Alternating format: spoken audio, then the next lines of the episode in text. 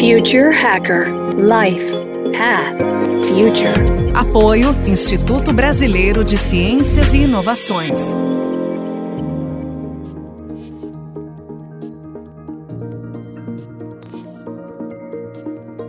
Olá pessoal, bem-vindo de volta aqui ao segundo episódio do Papo Ótimo com a Lígia Zottini.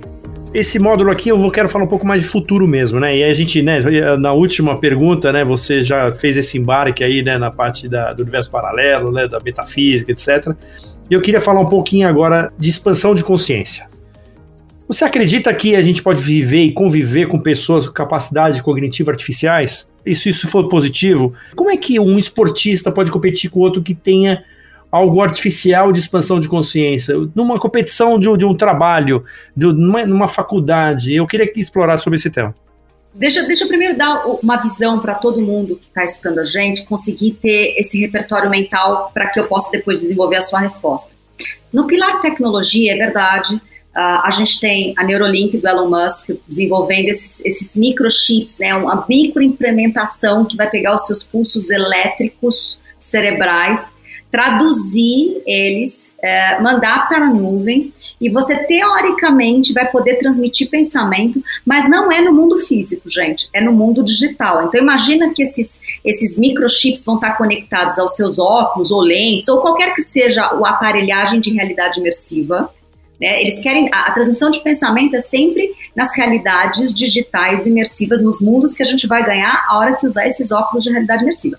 Então, uh, ele transmite esse pensamento, e a gente brinca que é consentido, ou seja, você vai permitir que os seus pensamentos, determinados pensamentos saiam e outros não, né? Vai ter uma série de filtros que você vai poder colocar. É extremamente invasivo você colocar um chip no cérebro, né? Eu tive a oportunidade de conversar com o coordenador do, do Centro de Pesquisas do Nicoleles, lá no Nordeste brasileiro.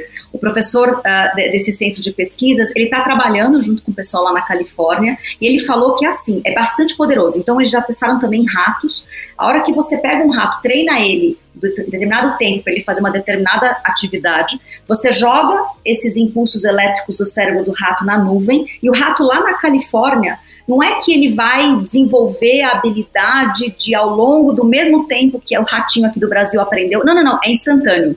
É tipo, eu sei Kung Fu igual a cadeira do Matrix, entendeu? É nesse nível que você consegue transpor ensinamentos e pensamentos, entendeu? Então, desse lugar, o Facebook está fazendo algo semelhante com uma pulseira. Né? Ele acabou de, de, soltar no último evento deles de realidade imersiva. Ele acha que é menos invasivo do que um, um chip no cérebro. Então, todos, todo movimento cerebral, todo pensamento que a gente tem gera micromovimentos nos nossos corpos. Então, essas pulseiras vão fazer a mesma coisa, vão, vão conseguir traduzir os impulsos elétricos, e ao invés de ter um chip, você vai ter uma pulseira e vai conseguir também né, transmitir pensamento, ou principalmente mover coisas que nem Jedi, sabe? No mundo digital, no mundo imersivo, eu vou conseguir mover coisas com pensamento por conta dessas pulseiras. Então, sim, nos próximos 5, 10 anos, a gente vai ter toda essa, essa capacidade de transmissão de pensamento, de mover coisas com pensamento e até mesmo passar alguns pedacinhos de aprendizado de um lado para o outro, se você tiver chipado, seja cerebralmente ou impulserado, tá bom? Esse é um lado da tecnologia que Assim que o 5G vier, gente, é, isso está programado no mundo, pelo menos antes da pandemia, que até 2025 a gente vai ter uma massividade de 5G, que é onde esse mundo de camadas digitais imersivos, holográficos, é, aumentadas, misturadas, vai ser possível, aonde as, as, nossas possibilidades de ter assistentes de inteligência artificial, seja a Siri, seja a Alexa, seja o OK Google, eles funcionando com uma versão muito mais potente do que a gente tem hoje, porque hoje a gente precisa de processadores a hora que o 5G vier, vai ser tudo processado rapidamente, de, sem, sem demora, instantaneamente na nuvem. Então, todas essas tecnologias que hoje você fala, cara, isso não funciona direito, e não funciona mesmo.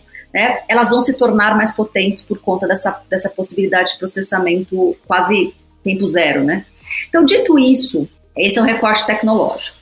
O que eu acho que está acontecendo também com o recorte humano, sabe, André? E eu vou me estender um pouco mais nessa resposta para que as pessoas realmente tenham o outro lado também.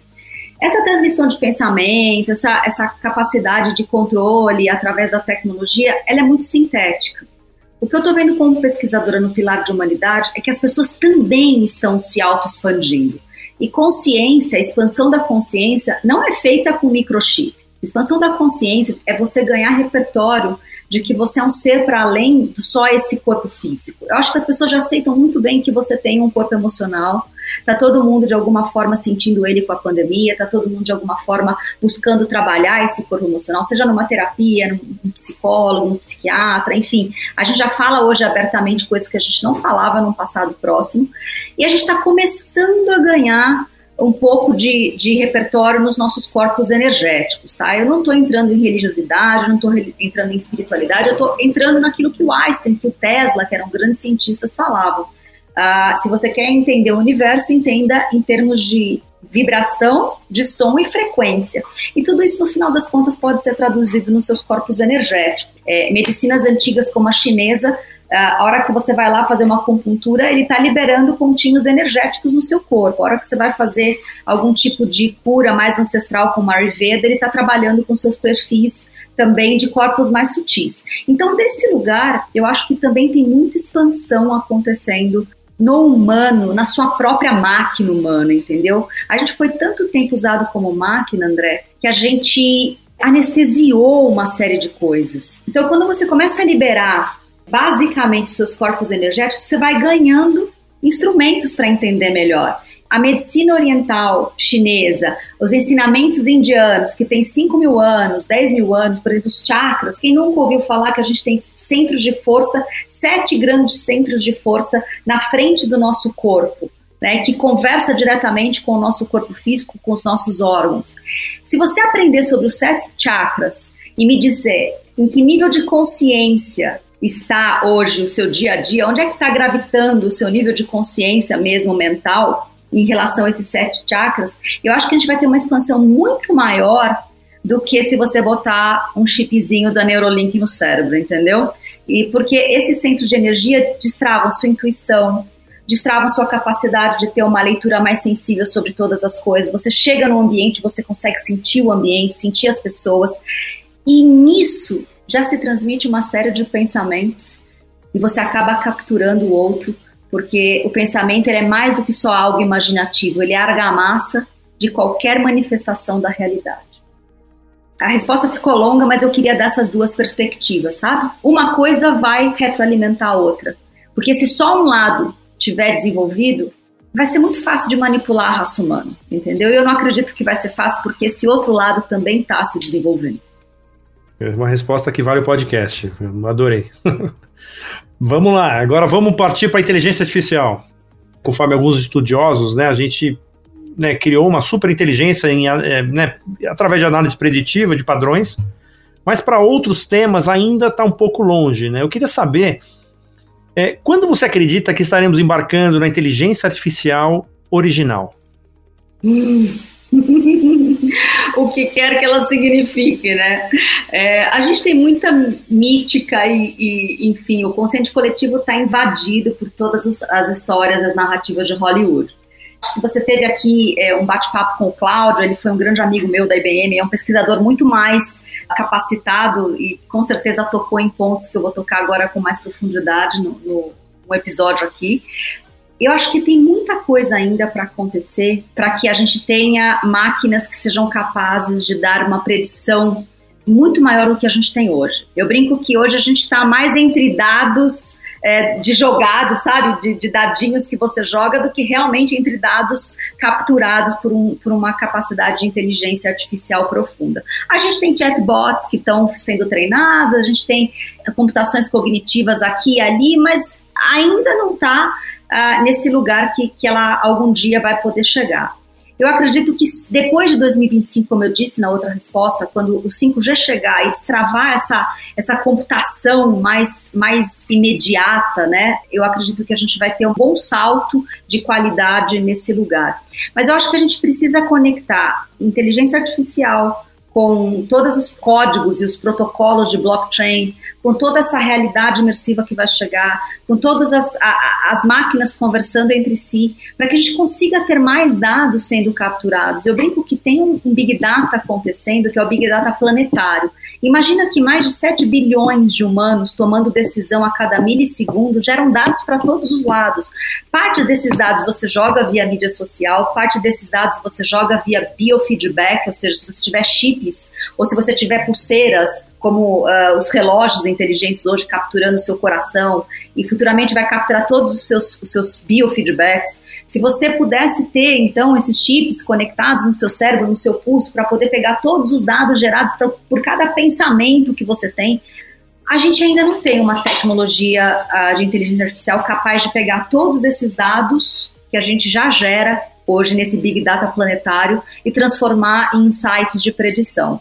E eu, eu dou graças a Deus que não, sabe, André? Porque a gente vê tantas, tantas tecnologias hoje já entre nós, uh, ou manifestações de bases tecnológicas, por exemplo, como o Facebook. Vamos pegar ele aqui. Ele conecta metade da população planetária, já tem ali nas bases do Facebook quase metade da população, quase metade dos cérebros humanos plugados nas mídias sociais do Facebook, WhatsApp, Instagram, o próprio Facebook. E o modelo de negócios é tão antigo quanto te vender, entendeu? Vender os seus dados ou vender o espaço para mídias poderem te vender mais sapato ou mais candidatos, entendeu? Então, eu gosto de saber que, de repente, as tecnologias ainda não estão na sua potência máxima, porque a gente precisa de melhores paradigmas humanos usando essas, essas plataformas, entendeu? Enquanto a gente continuar colocando antigos paradigmas econômicos em tecnologia tão potente, porque hoje a gente minera, né? A gente, a gente faz a extração de dados daquilo que eu digito nessas coisas digitais que a gente tem hoje. A gente está às vésperas de ter chip no cérebro, de ter pulseira no, no pulso, de ter um monte de, de sensores no corpo tirando dados diretamente de cada respiração que eu tiver. A gente precisa de melhor paradigma humano. Eu quero crer que nos próximos 10 anos isso vai estar tá mais maduro, e a gente vai ter essa, essa inteligência artificial tal qual a gente viu em algumas narrativas de Hollywood, mas eu quero crer que nós teremos melhores humanos sentados em cada, em cada cadeira de decisão importante que a gente tem hoje. Então, são nove grandes empresas de tecnologia no mundo hoje que têm cérebros artificiais potentes. São seis americanas que a gente conhece: Microsoft, IBM, Amazon, e aí a gente tem também Facebook e tem Apple. Esqueci uma. Enfim, vou lembrar daqui a pouco. E tem as três chinesas, que é a Alibaba, que é a versão Google, ah, o Google é a sexta aqui, a americana. A versão Google deles, que é o Baidu, e a gente tem a, a Tencent, que é a grande empresa que faz toda a inteligência artificial, uh, principalmente a captura de dados, e que está atrás do WeChat. Para mim, é a maior empresa de inteligência artificial do planeta hoje. São nove a gente deveria estar tão preocupado com quem vai sentar na cadeira dessas nove empresas nos próximos dez anos, quanto a gente tá, deve estar preocupado quem vai sentar na cadeira do nosso presidenciável brasileiro, americano, enfim, nas principais nações do planeta. Eu gostaria de votar também para presidente desses, dessas cadeiras, sabe? Não só para presidente do, dos dois países que eu posso votar. Tem uma potência acontecendo e a gente vai precisar de melhores pessoas sentando nesses lugares. Não, muito importante isso e também a importância né, dos próprios usuários terem noção do que qual o valor dos seus dados, né? Poucas pessoas sabem, né, que, que quando você vê as empresas trilionárias ali, aquela você olhando aquilo tudo, quer dizer, com dados de quem, né, está sendo feito isso, né? Você acha que um dia vai chegar essa consciência das pessoas terem noção do valor dos seus dados? Hoje são milhões de empresas que são criadas diariamente com manipulação dos dados que você nem sabe quem são, que estão criando, né, third party data, criando um monte de projeto e, e, as pessoas não têm essa, essa, essa noção. Você acha que um dia essa consciência coletiva sobre a importância e, e o valor dos dados individuais, você acha que isso pode, pode chegar num momento desse? Ah, vai. É, acho que essa cultura de dados ela, ela começou a ficar uh, no centro das atenções desde que, por exemplo, a LGPD, a Lei de Proteção de Dados do Brasil, a, a lei europeia. Eu acho que tem muita coisa. Primeiro, na parte das leis, primeiro vem as leis, para que a gente possa educar as pessoas de alguma forma. E aí, a hora que as primeiras, as primeiras multas, os primeiros movimentos mais drásticos, né, bem hard economy, começar a sair, isso vai chegar na mesa de todo mundo no, no café da manhã ou no jantar para ser discutido, entendeu? Então, sim, eu acho que a cultura de dados é o próximo grande movimento educacional em massa que a gente vai precisar fazer. Os dados são, são de cada uma das pessoas, então a gente tem que parar de falar que dado é, o próximo petróleo, sabe? Essa coisa de ter que extrair. A gente já sabe como eles fazem a extração né, do petróleo. Então, o dado, dado das pessoas não é o próximo petróleo. Eu acho que o dado das pessoas precisam ser respeitado de um lugar muito, muito valoroso e você ser o dono dos seus dados. Então, acho que a hora que a gente tiver, de repente, uma tecnologia de blockchain, onde eu vou ter lá os meus tokens dizendo, olha, para a parte de saúde, eu libero essa parte de dados, para essa parte de empresa, para a parte de consumo, eu libero essa parte dos meus dados, que eu gero diariamente por esses sensores todos que a gente vai estar conectada. Eu controlar os dados que vão para cada uma das pessoas e, e talvez ninguém ter 100% dos meus dados, a não ser os familiares mais próximos.